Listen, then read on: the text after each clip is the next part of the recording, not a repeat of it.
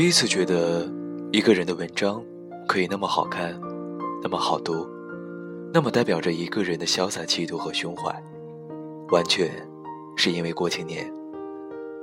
大一的时候，全中文系进行写作摸底，哲的标题是《论三国》，我的标题是“碎花格子土不素的脸”，孝东的标题是“齐王”。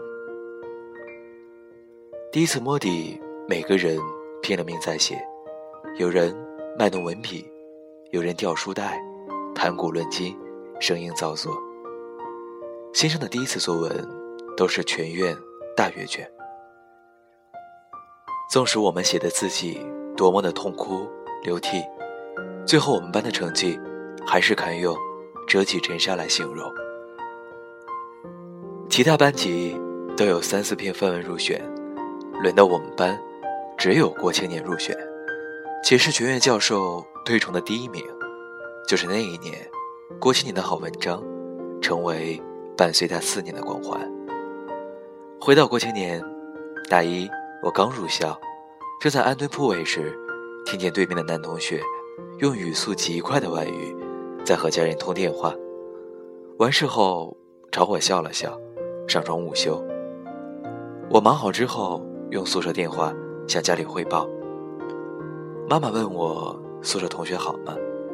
我特意强调了一下，我们宿舍还有一名外籍同学呢。不过我还不知道他是哪个国家的，但是肯定是亚洲国家，毫无质疑，泰国或者印度吧。像我这种小角落来的学生。能够和省会的学生住一间宿舍，就觉得赚大发了；有首都的同学就仰人鼻息了；遇见外籍的同学，简直就是一件特别隆重的事情。在接下来的几个电话当中，一直在为此事进行推广。等到苏哲从外面回来之后，我很神秘地问他：“对面的男生是哪个国家的？”他看了我一眼，说：“湖南邵阳洞口。”他说的不是外语吗？对，相比起我们的方言来，他说的就是外语。别提他的普通话了，他说普通话，你会自杀的。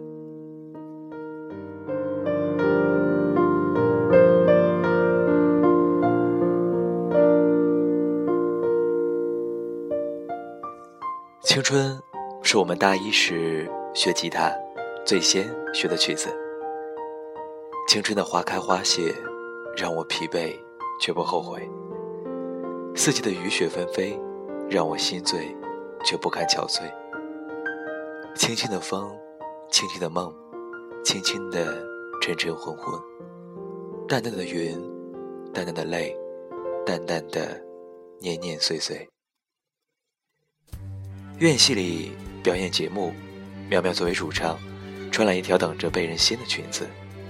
即使唱的山路十八弯，所有人还是沉浸在氛围中，以至于我在写这篇文章的时候，听着这首歌，还是能想到人手一把吉他，坐在床边练习的样子，在活动中心邀请女生一起跳舞的情景，谁都不太敢和女生搭讪，最后只能男生和男生。搂在一起转来转去却不后悔四季的雨飞雪飞让我心醉却不肯憔悴轻轻的风轻轻的梦轻轻的晨晨昏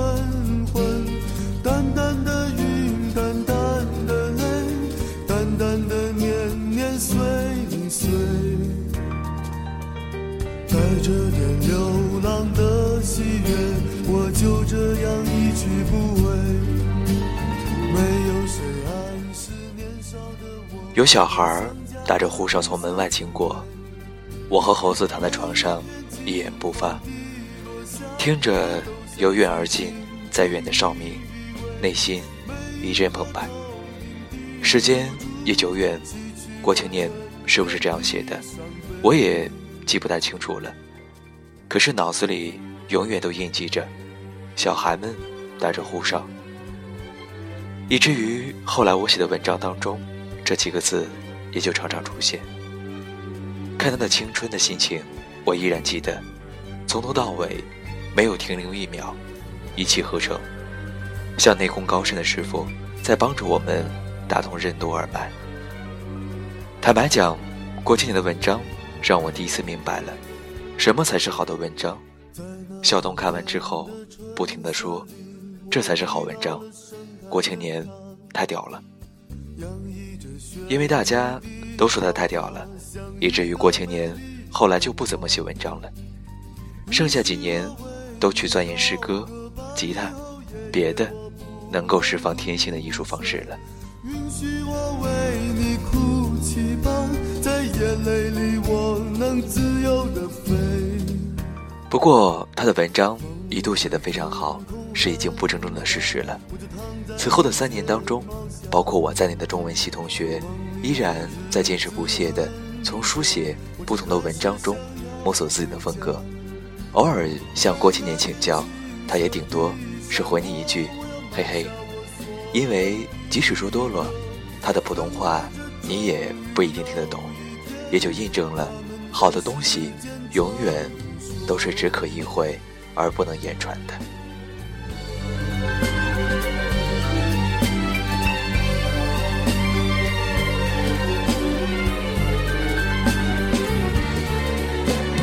青春的花开花谢，让我疲惫却不后悔；四季的雨飞雪飞，让我心醉却不堪憔悴。纠缠的泪，纠缠的沉沉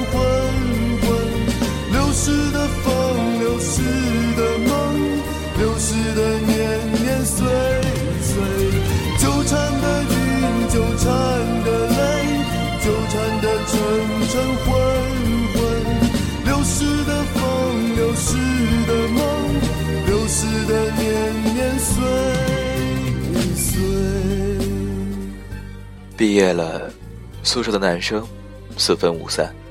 小东去了汕尾做警察，苏哲进了广州武警，江华去了长沙规划局，于红去了湖南电信，我进了湖南台，鲁良留校，还有人去了政府的职能部门。女生们结婚的结婚，生子的生子，出国的出国。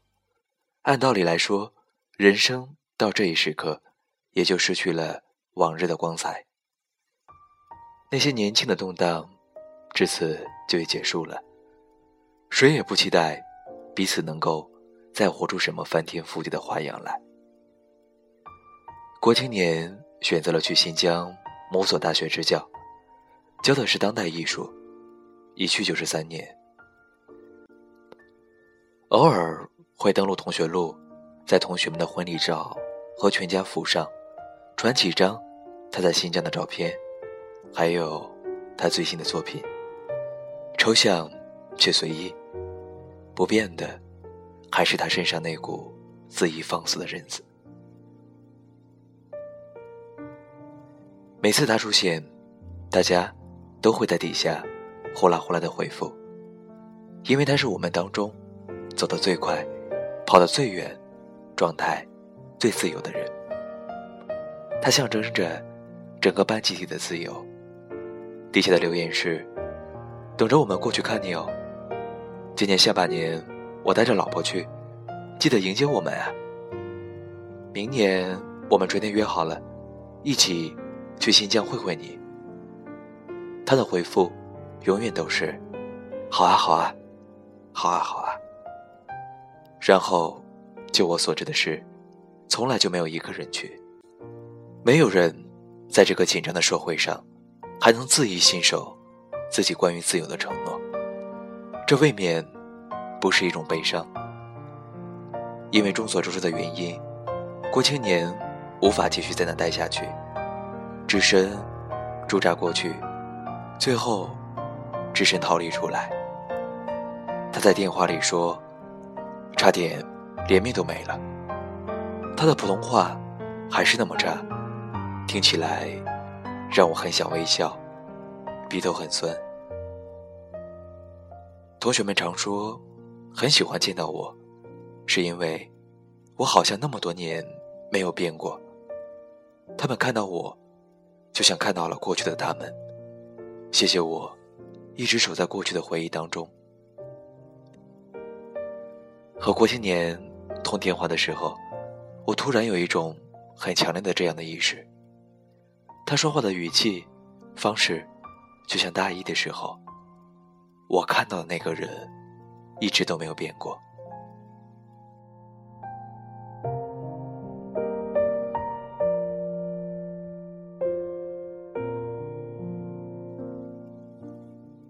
现在的他，在北京，到了北京一年多，安定下来，也终于找到了我的联系方式。前天在博客上看到他给我的留言：“猴子，还好吗？我是郭振明，到北京半年多了，在宋庄华家村住农家院子，过乡间生活，做当代艺术。你有时间过来玩。”这里是另外一种世界，祝好。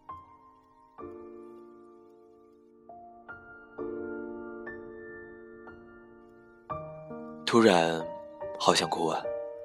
哭的原因说不上来。你知道的，为了买房，为了买车，为了获得更多人的重视，我和所有人一样，每天忙忙叨叨，忙忙叨叨。有了微博，也不愿意。再花一个小时写一篇博客，有了太多朋友，连微博都不想写。书买来了，放在床头洗手间，一天看不上一页。未读邮件一大堆，也故意装作看不见。突然看见一个人叫我大学时的外号，那种坦坦荡荡的语气，直来直往的方式。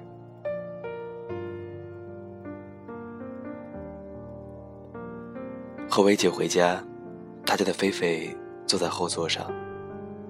菲菲十二岁了，从薇姐一无所有开始就跟着他，直到现在。如果以人的年龄来做比较，菲菲在狗里已经有八十岁了。她坐在那里，很安静的坐着。薇姐喊了一声她的名字，她站起来，把头。从后座上靠过去，蹭了蹭，又坐下。青春就是这种东西，无论岁月如何变化，青春都以某种亘古不变的姿势存在，在不经意的时候，会提醒你，你的青春在这里。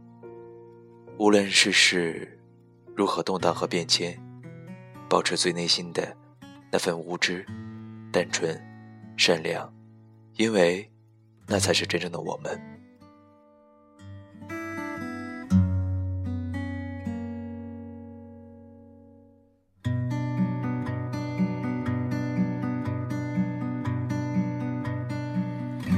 许不会再看见，离别时微黄色的天。有些人注定不会再见，那些曾青涩的脸。我拿去种莲树的叶子，放在青涩的石板前，祭奠那些流逝的青春和曾懵懂的誓言。风在歌唱。唱他曾去过的地方，在黑暗中，有朵花为你开放。当你转过头的那一瞬，晚霞般美丽的笑脸，它曾在春日里某个季节。上次留过言后，至今我仍没有见到过青年。我甚至不知道他的手机号码换了没，也不知道他是否还是一个人待在宋家庄的画家村，不知道他的画展是否成功举办。关于回忆，不知在何时，已经成为我们拿来力证自己童真与纯粹的工具了。一起围坐是唏嘘，散了之后，又回到现实，无动于衷。你流着热泪，仿佛至宝般的模样，也仅仅限于谈起过往的时刻。于是，围坐着祭奠青春，早已成为了大龄青年雷打不动的周末消遣。我们没有看望过老师，没有联系过同学，没有回到过母校，没有时间和兴趣拨打千方百计寻来的同桌的号码，一切都是既定的形式。死去的青春，化成灰，也埋葬不了如今寂寞的单身。所以，说谈就谈的恋爱，说走就走的旅行，才显得尤为珍贵。那是我们避免灵魂僵直最好的方式。二零一二年三月二十二日，刘同。那些流逝的青春，那些懵懂的誓言。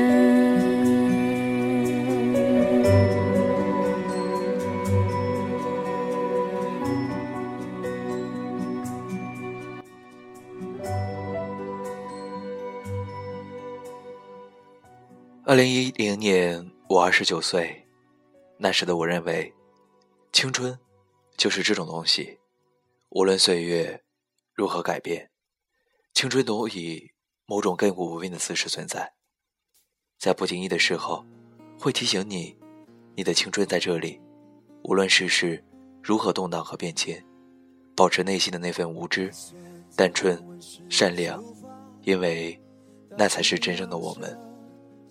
二十点二十分，这里就是南瓜电台福瑞旅行，我是主播 Q 先生。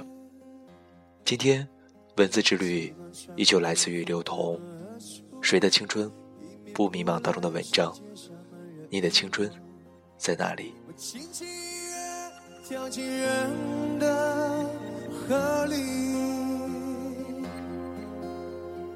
外面下起了小雨。雨滴轻飘飘的，像我年轻岁月。我脸上蒙着雨水，就像梦着幸福。继续走，继续失去，在我没有意识到的青春。文章的最后，刘同写道：“回家过了一个国庆，回来写了一篇微博，见了很多同学和老友，喝了很多很多的酒。以前我也想，等到毕业一年、三年、五年再见，但其实过程中，很多人就断了联系。所有现在能见到的朋友，都是见一次少一次，你甚至不知道。”下一次再见的时间，所有少年相遇的承诺，在未知命运前，都只是当下的安慰。你总有一天会明白，有些人，有些事，一时错过，就是一世。二零一二年十月十日。继续走，继续失。